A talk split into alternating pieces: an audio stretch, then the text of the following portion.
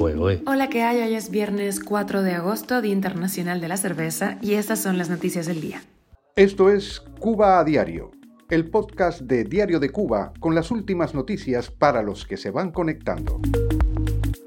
Empezamos con un artículo de opinión de Rafaela Cruz, convertir a cada cubano en policía de sí mismo. Ese es el significado de la bancarización.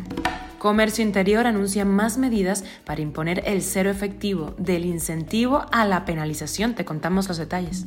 El régimen de Cuba alaba a un golpista africano afín a Moscú en el contexto del golpe de Estado de Níger. Y México anunció que va a albergar en Tapachula a los cubanos que lleguen buscando asilo en Estados Unidos. Y te contamos la historia de la familia de un menor que lleva desaparecido más de un mes en Ciego de Ávila. Esto es Cuba a Diario, el podcast noticioso de Diario de Cuba. Y empezamos con un artículo de opinión de Rafaela Cruz sobre la bancarización en Cuba. Ella opina que la crisis de efectivo fue creada por el gobierno para luego aparecer con esta aparente solución, que según comenta es un ardid político del Estado para controlar el país. Detrás de esta bancarización, dice, aparentemente económica, fiscal, financiera, se esconde una intencionalidad política en momentos en que aparte de la miseria cunde el descontento social y hay desde la perspectiva castrista que modernizar el totalitarismo para mantener las cosas en su lugar, ellos arriba y los ciudadanos abajo. Ahora las MIPIMES tendrán que depositar en los bancos las grandes masas de eh, CUB acumuladas para comprar dólares en el mercado informal.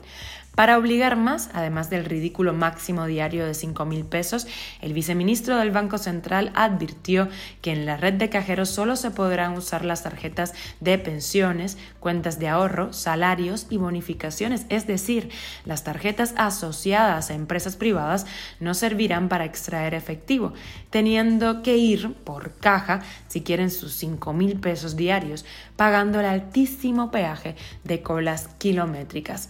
Sobre el tema de la tecnología necesaria para esta medida, Rafael opina que será Rusia quien mm, parece va a pagar la nueva cadena con la que el régimen cubano pretende amarrar al pueblo. Cuba a diario. Y el comercio electrónico en Cuba también se someterá al cumplimiento de indicadores y las autoridades prometen incentivos y penalizaciones para quienes no lo asuman. Eso según las nuevas medidas que propone aplicar el Ministerio de Comercio Interior dentro de esta operación del régimen de cero efectivo.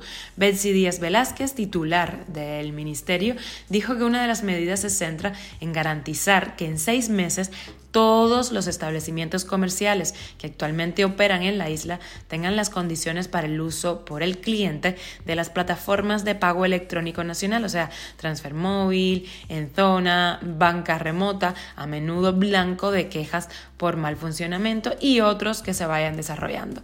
Velázquez insistió en que si en seis meses el establecimiento en, en cuestión no cumple con lo establecido, se va a proceder a la suspensión de su actividad según la ministra, la medida abarca los establecimientos eh, comerciales físicos, las tiendas virtuales gestionadas por personas jurídicas, estatales o no estatales, y las personas naturales autorizadas. Incluye las ventas mayoristas y minoristas en esta esfera y se exceptúan las tiendas virtuales con pagos desde el exterior. La ministra nada dijo de la repercusión que tendrán estas medidas en la población que no tiene acceso a celulares u otros medios para el comercio electrónico. Entre estas personas se encuentran eh, ese por ciento de población cada vez más envejecida que no posee los conocimientos o no tienen recursos económicos o simplemente se oponen a emplear las medidas que en general están extendidas en el mundo desarrollado pero conviven con los métodos tradicionales de pago. Y el diario oficial Gramma aplaudió la presunta existencia de líderes africanos que exigen la liberación de la esclavitud y del saqueo imperialista por parte de corporaciones y gobiernos depredadores, según dijeron, en referencia al reciente golpe de Estado en Níger y a declaraciones de Ibrahim Traoré, presidente golpista de Burkina Faso. Traoré pronunció un discurso en la recién celebrada cumbre Rusia-África en San Petersburgo, en la que Vladimir Putin buscó estrechar alianzas con países de ese continente que no se sumen a las sanciones de Occidente contra Moscú por su invasión en Ucrania. El periódico del Partido Comunista de Cuba aprovechó para ofrecer la visión de un supuesto movimiento antiimperialista en África.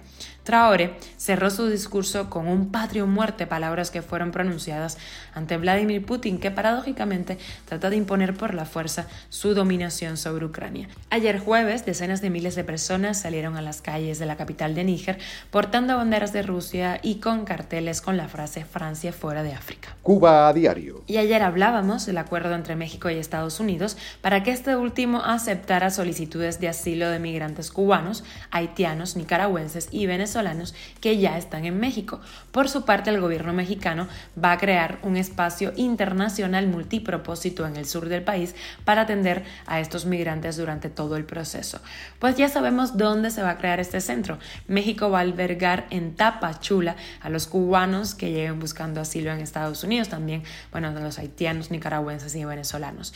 El propósito es crear un centro multiservicio para brindar atención integral a las personas con necesidades de protección internacional. Y terminemos con la situación de la familia del desaparecido de 16 años, Ernesto González Sánchez, esto es en Ciego de Ávila.